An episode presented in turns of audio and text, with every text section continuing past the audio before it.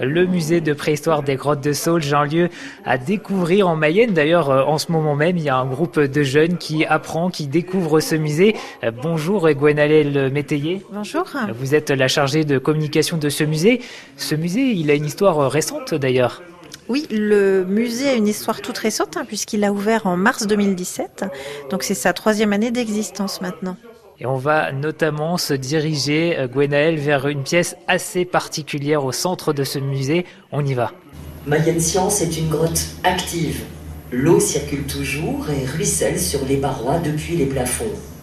Cela produit des stalagmites, des stalactites et toute autre sorte de concrétion que les hommes préhistoriques ont pris en compte pour réaliser leurs dessins.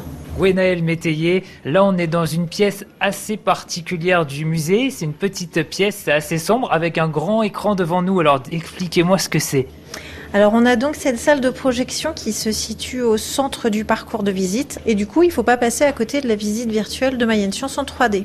Donc dans cette salle euh, qui permet de s'immerger, hein, elle est sombre mais elle permet de s'immerger vraiment euh, dans l'ambiance de la grotte. On a des décors euh, de stalagmites juste devant nous avec dans le fond cet écran qui présente à la fois un film d'ambiance sur la préhistoire et puis la déambulation dans Mayenne Science grâce au joystick. Allez, on la découvre ensemble. C'est parti.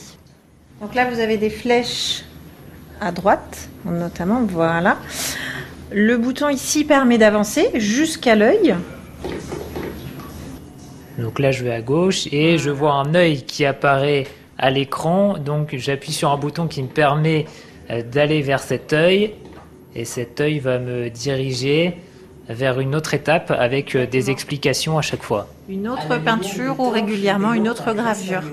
Au centre, les hommes de la préhistoire ont gravé un animal. Le tracé est patiné et donc difficilement lisible aujourd'hui. Les reliefs et volumes apparaissaient beaucoup mieux. C'est pourquoi les hommes préhistoriques les ont beaucoup utilisés dans l'un des cavernes.